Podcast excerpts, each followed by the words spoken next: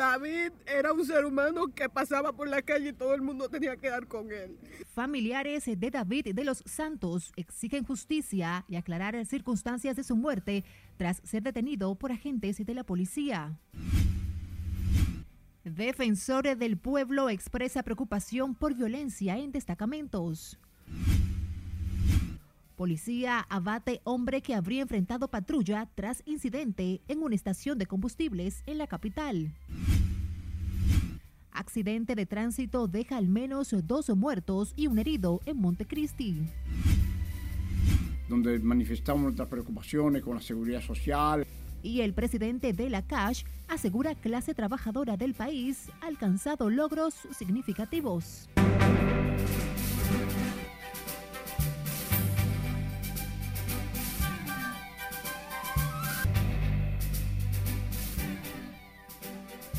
Feliz y bendecido lunes feriado. Gracias por acompañarnos. Iniciamos la primera emisión de Noticias RNN. Soy Graciela Acevedo. Un honor para mí informarles.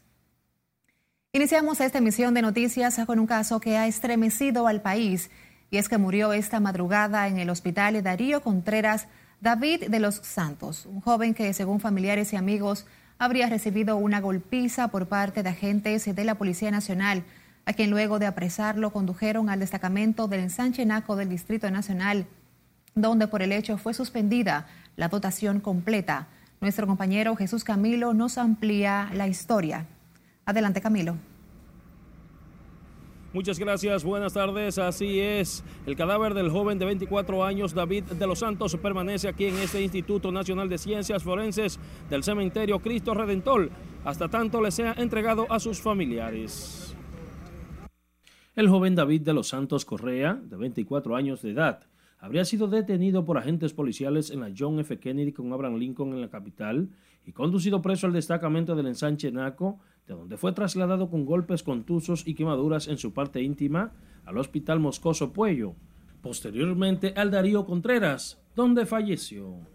De acuerdo a familiares y amigos de la víctima, los agentes que los apresaron alegan que los golpes se lo habría propinado el mismo luego de ser esposado y encerrado. David era un ser humano que pasaba por la calle y todo el mundo tenía que dar con él.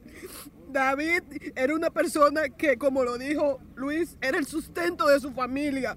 Estamos aquí, estamos aquí realmente. Óyeme, porque amamos a David. Ellos dijeron que él estaba mal, que se le bajó la presión y que él se estaba dando golpes a sí mismo, por eso lo trasladaron al Moscoso Puello. Nunca mencionaron 911. No.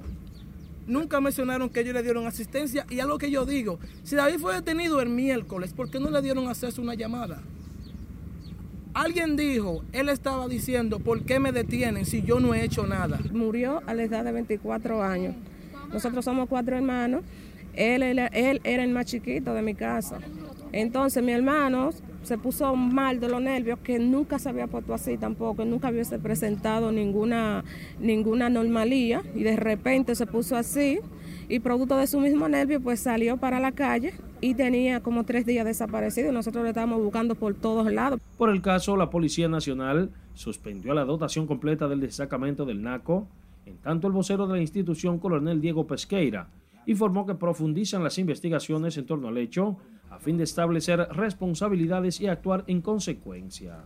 Las investigaciones están siendo eh, realizadas por la Inspectoría General de la Policía Nacional y la Dirección de Asuntos Internos en coordinación con lo que es el Ministerio Público. Estamos a la espera de los resultados médicos y del informe que habrá de rendir lo que es el INACIT. Eso que le hicieron a David, que le quemaron hasta su parte que apareció como un perro en una camilla se va a acabar. El cadáver del joven David de los Santos será trasladado esta tarde al sector Los Americanos en la calle 7 de los Alcarrizos, donde será velado y posteriormente recibirá cristiana sepultura. Los familiares de la víctima piden a las autoridades esclarecer la situación, establecer responsabilidades y consecuencias contra los actores de este hecho. Es lo que tengo hasta el momento. Ahora paso contigo al set noticias. Te agradecemos los detalles de este informe, Jesús Camilo. Y a propósito del tema, el defensor del pueblo, Pablo Ulloa, calificó de preocupante los casos de violencia ocurridos en las últimas dos semanas en los recintos policiales de la provincia San José de Ocoa y el Distrito Nacional, en los que dos ciudadanos han perdido la vida. Ulloa sostuvo que la Policía Nacional está en la obligación de garantizar la vida, integridad física y los derechos de los ciudadanos que son detenidos para fines de investigación. Agregó que la Secretaría General del Defensor del Pueblo cuenta con el Departamento de Investigación para realizar las pesquisas en ambos casos. Seguimos con más. Un joven murió tras supuestamente enfrentar a una patrulla policial luego de que la víctima alegadamente ultimara a balazos a otro hombre en una estación de combustibles en la avenida Máximo Gómez de esta capital. El hecho se produjo la madrugada de este domingo en el sector Loma del Chivo del Distrito Nacional, donde fue abatido el hombre solo identificado como Edwin. Según versiones, el hombre era perseguido por los agentes policiales que lo interceptaron en el referido sector, donde recibió varios impactos de bala. Mientras tanto, la Policía Nacional investiga este caso. Una nota lamentable, al menos dos personas fallecieron y otra resultó herida en un accidente de tránsito ocurrido esta madrugada en el municipio de Guayubín, provincia Montecristi.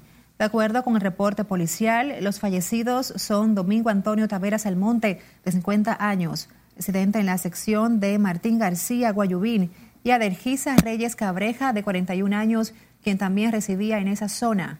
Ambos se presentaban golpes en varias partes de su cuerpo, según el diagnóstico médico provisional del Hospital Municipal de las Matas de Santa Cruz.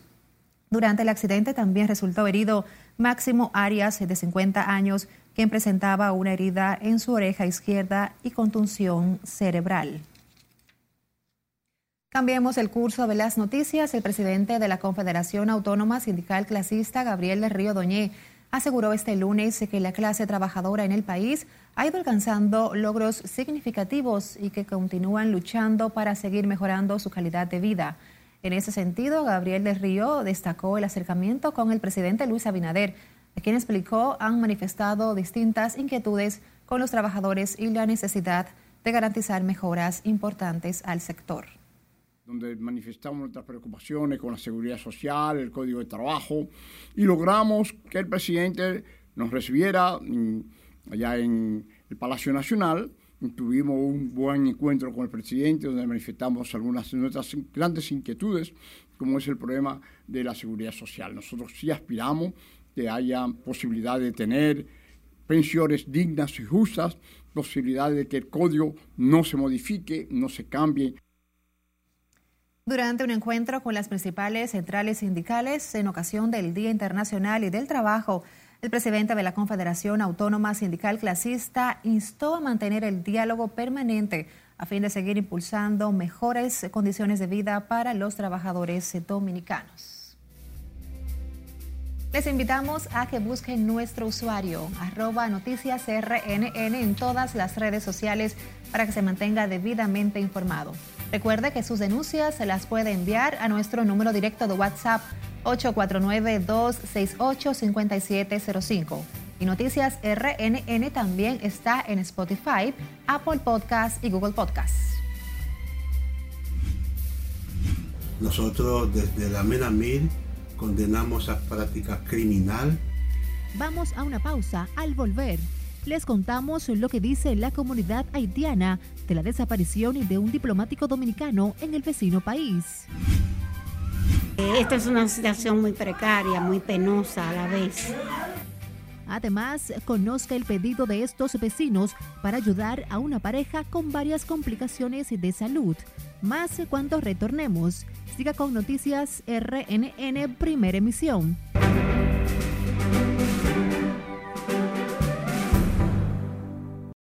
Vacaciones al estilo AMSA Marina. Disfruta de las ofertas que AMSA Marina tiene para ti en los hoteles Casa Marina and Reef y Grand Paradise Samaná. Escápate y reserva hoy tus tan merecidas vacaciones en familia, en grupo o con tus amigos y disfruta de una experiencia inolvidable. Para más información, llámanos al 809-562-7475. Diversión total al estilo AMSA Marina.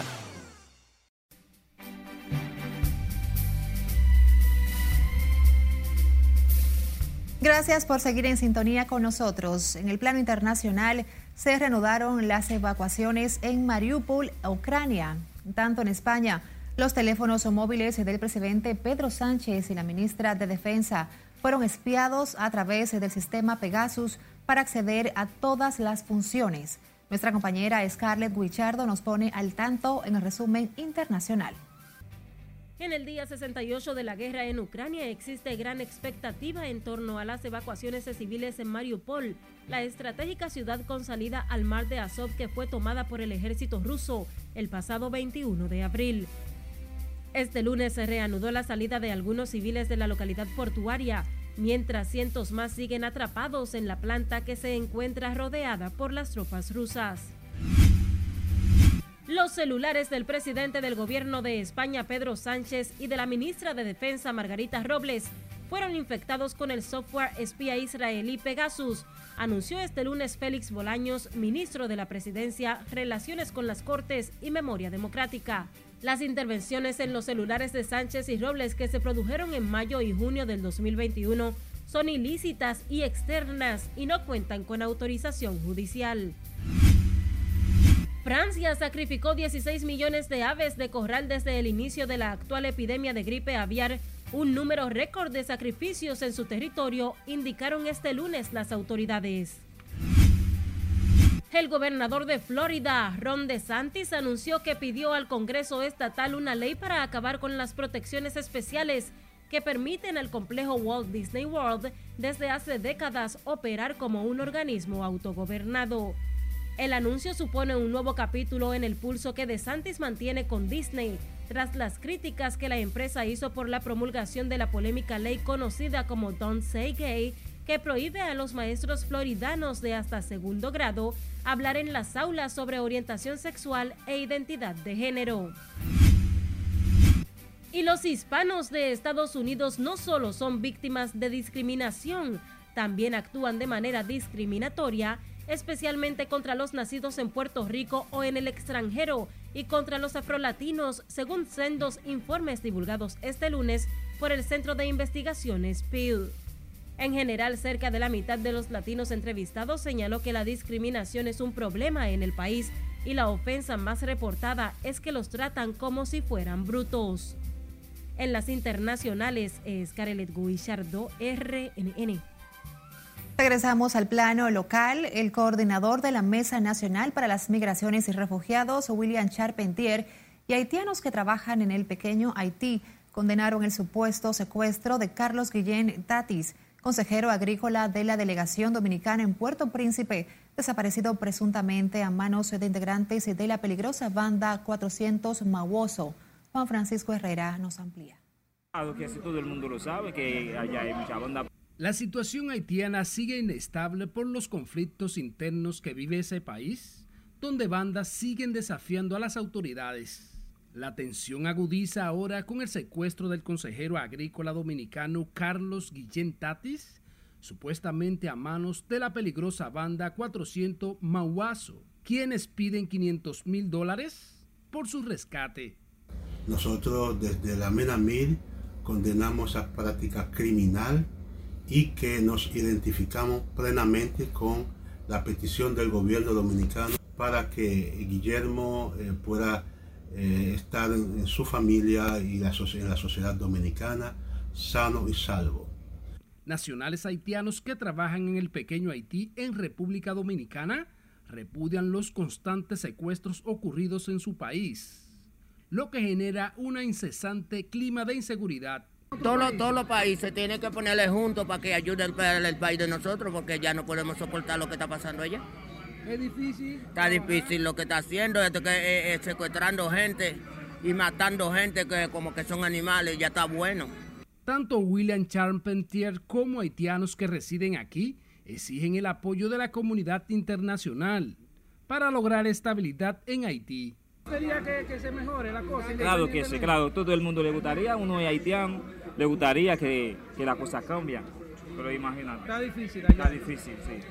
Que la comunidad internacional, una vez más, eh, eh, toma conciencia en torno a la situación que atraviesa el pueblo haitiano en materia de seguridad. Pero revolteado, revolteado. No, no, le dan paso a nadie para uno poder trabajar, ni con los clientes. Es el, es el chinama que te puedo decir. Haití se convirtió en el 2021 en el país con mayor tasa de secuestro per cápita al haber registrado 949 secuestros hasta el 15 de diciembre, frente a los 796 raptos perpetrados en el 2020. El gobierno dominicano exigió a las autoridades haitianas una inmediata investigación para la liberación sano y salvo del señor Carlos Guillén, según un comunicado de la presidencia. Juan Francisco Herrera, RNN. Hablemos ahora de la Dirección Nacional de Control de Drogas. Informó hoy que en operaciones conjuntas con miembros del Ministerio Público sacaron de las calles durante el mes de abril más de 111 mil gramos de cocaína, marihuana, crack y éxtasis.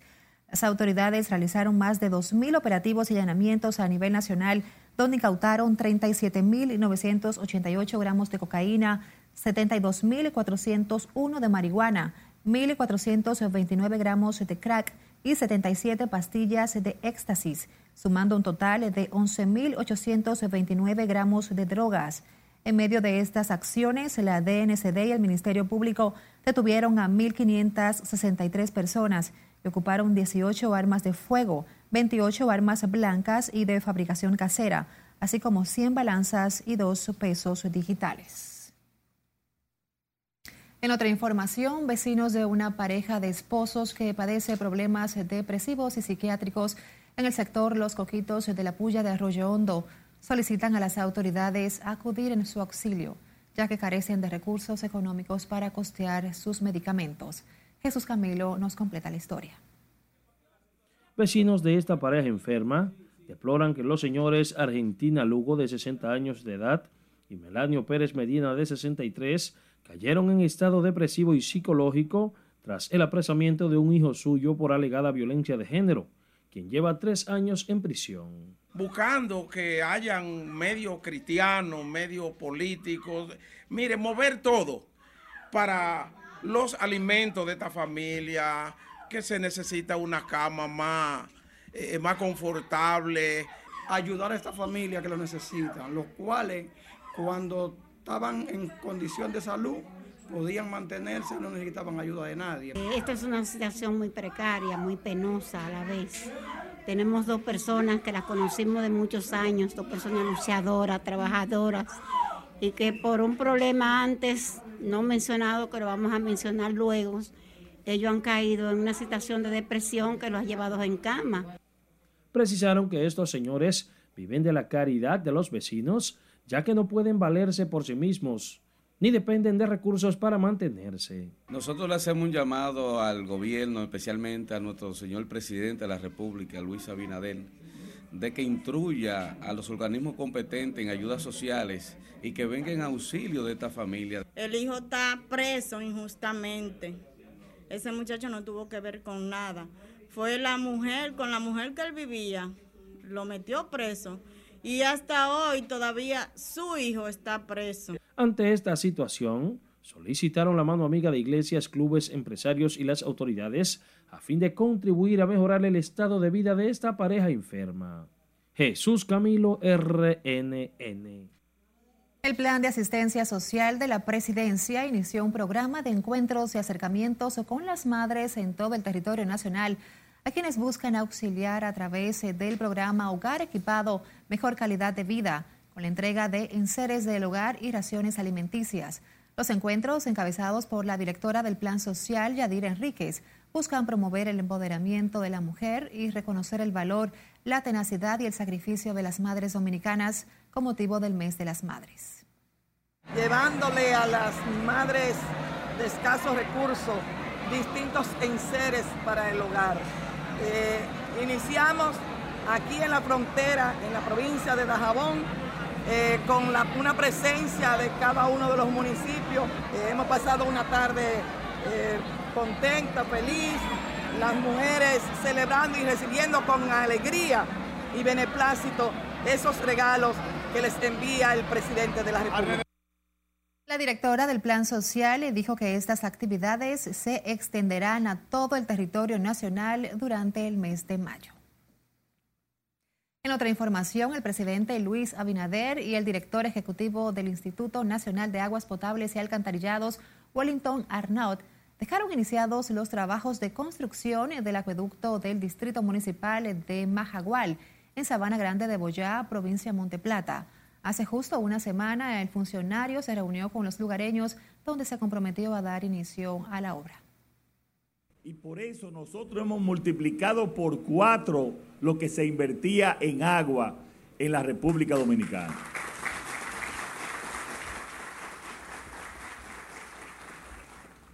Y vino hace unos seis meses una persona y me dijo, Luis, yo sé que usted está invirtiendo mucho en agua, pero mire, eso no es político, eso no se ve. Y yo le dije, no se ve, pero se siente y se enferma. Cuando hicimos el presupuesto, diseño, todo, que un martes le presentamos al presidente que esta era una obra de más de 140 millones de pesos, al presidente no le tembló el pulso para decirnos cuenten con eso y resuelvan el acueducto de Majagual. Con la construcción del acueducto en el distrito municipal Majagual, en Monteplata, el gobierno se propone garantizar un sistema con cantidad, calidad y presión a favor de los municipios. El Ministerio de Salud Pública notificó este lunes 55 nuevos contagios de COVID-19 con 323 casos activos de la enfermedad.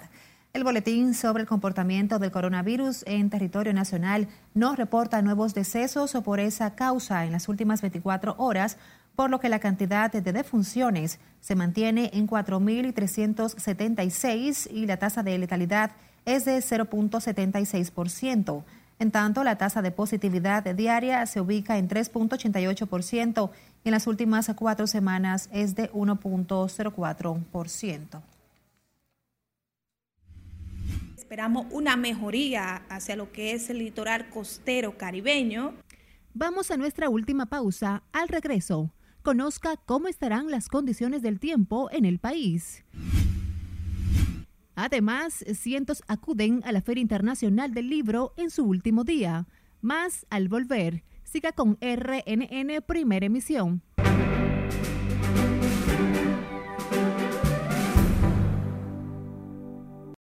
Vacaciones al estilo AMSA Marina. Disfruta de las ofertas que AMSA Marina tiene para ti en los hoteles Casa Marina and Reef y Gran Paradise Samaná. Escápate y reserva hoy tus tan merecidas vacaciones en familia, en grupo o con tus amigos y disfruta de una experiencia inolvidable. Para más información, llámanos al 809-562-7475. Diversión total al estilo AMSA Marina.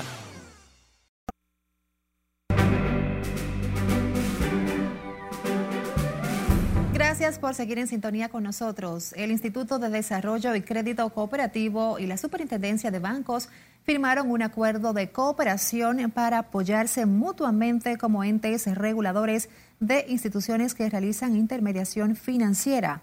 El pacto contempla el intercambio de información e investigación a fin de trabajar temas en que están estrechamente vinculados, como el cumplimiento de la Ley 155-17 contra el lavado de activos y el financiamiento del terrorismo.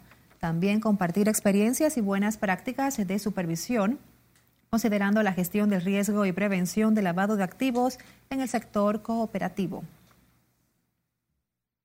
Hablemos sobre las condiciones del tiempo. La Oficina Nacional de Meteorología prevé que continuarán los aguaceros en varias localidades del territorio nacional debido a los efectos de una vaguada localizada al noreste de Haití y otra en el oriente de Cuba, mientras el COE disminuyó a 11 las provincias en alerta. Tenemos en directo a la predictora de la UNAMED, Carla Morales, con los detalles. Adelante, Carla. Buenas tardes, así es, las condiciones del tiempo para el día de hoy. Esperamos una mejoría hacia lo que es el litoral costero caribeño, incluyendo el Gran Santo Domingo y la porción oriental. Sin embargo, esta tarde hacia lo que es el noroeste, Valle del Cibao y la porción noreste del país esperamos aguaceros con tormentas eléctricas hasta las primeras horas de la noche por el acercamiento de una nueva vaguada. Debido a las lluvias que se esperan, la UNAMED mantiene un total de 16 provincias en avisos y alertas. Entre ellas están lo que es la Altagracia, así como el Ceibo, Atomayor, entre otras más. Las temperaturas bastante agradables, especialmente en la noche y madrugada. Las condiciones marítimas en el litoral costero caribeño, navegar con precaución cerca del perímetro costero y no aventurarse por viento y olas anormales. Esto es todo en cuanto al informe del tiempo desde la UNAMED para RNN. Carla Morales les informó. Gracias a la predictora Carla Morales desde la UNAMED por ampliarnos sobre las condiciones del tiempo. Cambiando el curso de las noticias, cientos de personas acudieron desde tempranas horas de este lunes al último día de la Feria Internacional del Libro Adquirir textos literarios para niños, superación personal e historia. Los organizadores se mantienen altas expectativas al cierre de ventas de este evento. Nuestra compañera Lency Alcántara nos cuenta más en directo desde la 24 Feria Internacional del Libro Santo Domingo 2022 en la ciudad colonial. Adelante, Lency. Así es, muchas gracias. Como adelantas, pese a las críticas e inestabilidad en el clima, la Feria Internacional del Libro este año recibió más de un millón de visitantes. Aquí hay un público cautivo. La vigésimo cuarta edición de la Feria Internacional del Libro es calificada como muy buena por los amantes de la cultura y otros que recorrieron los diferentes stands y pabellones en busca de diferentes obras. Vendedores aseguran que luego de la pandemia y pese a las lluvias, han superado sus expectativas. En sentido general, la feria ha sido excelente. No, ha sido muy buena. Ha habido sus errores al inicio, el clima quizá no haya ayudado un poquito. Eh, han ido corrigiendo esos errores sobre la marcha. Hay que darle una calificación del 1 al 10, yo le doy un 8. Tenemos una liquidación de 50 pesos a 25 de libros de la serie Chano, contabilidad, no, nos ha ido muy bien. Es, una, es un revivir de la feria del libro en este espacio. La venta ha sido excelente. Con toda la dificultad que ha tenido la, la feria, ha sido muy buena. Su lado, visitantes muestran opiniones divididas con relación al lugar del evento que este año tuvo como sede la ciudad colonial. He encontrado los títulos, me faltan unos cuantos, pero está muy bien surtida la feria, la gente trata muy bien y los precios están favorables. Eso es cultura, enseña a las personas que se cultiven, lean, aprendan. Es muy importante que se haga la feria del libro porque eh, ellos tienen, así tienen su experiencia y aprenden a, conocer y la Feria del Libro es muy, muy importante. Los organizadores de la feria aseguran que la actual versión ha sido un éxito, llegando a superar el millón de visitantes desde su primer día. Nosotros, además de la lluvia, las complicaciones de movilidad y, las, y otro tipo de inclemencias ¿no? y ataques, nosotros nos hemos mantenido firmes porque, de nuevo, no solamente es, el testamento para, por, el, por y para el libro y la gente, sino de nuevo por los dominicanos y las dominicanas que son gente buena, gente con mucho tesón. El evento cultural culmina esta noche con una serie de actividades así como una conferencia magistral de Sonia Álvarez. Esta es la información que tengo hasta el momento. Retorno contigo al set de noticias. Gracias por la puntualización, Lency Alcántara, reportándonos desde la ciudad colonial. Y la Oficina Metropolitana de Servicios de Autobuses puso a disposición de la ciudadanía el nuevo corredor Ciudad Juan Bosch Hipódromo, que permitirá hacer transfer a otras rutas con un único pasaje. La nueva ruta permitirá que los corredores 27 de febrero, Independencia y Ciudad Juan Bosch de la UNSA se conecten entre sí para que los usuarios hagan transborde en el módulo del hipódromo de la entidad pagando un único pasaje de 15 pesos. Con la nueva ruta, los residentes en la ciudad Juan Bosch podrán recorrer la zona residencial completa y pasar por la avenida ecológica hacia el hipódromo, desde donde lograrán eh, trasladarse hacia la 27 de febrero o la independencia.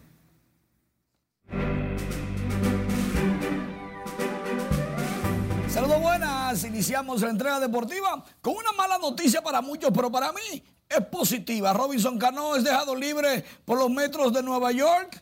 Tienen ocho días para cambiarlo o ser agente libre. ¿Por qué buena noticia? Porque Cano tiene chance de llegar a otro equipo y con nuevos aires aportar. Entiendo, tiene mucho para aportar en lo que le queda, aunque tiene 39 años, no está acabado, pero los metros, ñoños al fin, bateaba 195 con 41 turnos, no le han dado chance de jugar a Robinson Cano. Otro que lo pusieron por asignación fue el Punisher. Aristides Aquino, los rojos de Cincinnati se cansaron de esperar al novato sensación del 2019 en los mismos 41 turnos de Cano. Estaba bateando 0.49 con un cuadrangular, solamente dos hits y ahí está el detalle.